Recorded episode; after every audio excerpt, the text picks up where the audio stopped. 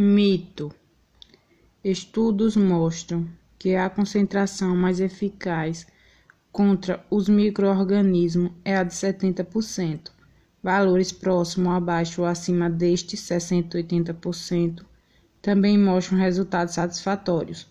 Isso porque há necessidade de um percentual de água na composição desse produto para que a evaporação do álcool não seja imediata, fato que diminuiria a eficácia em destruir a estrutura do vírus.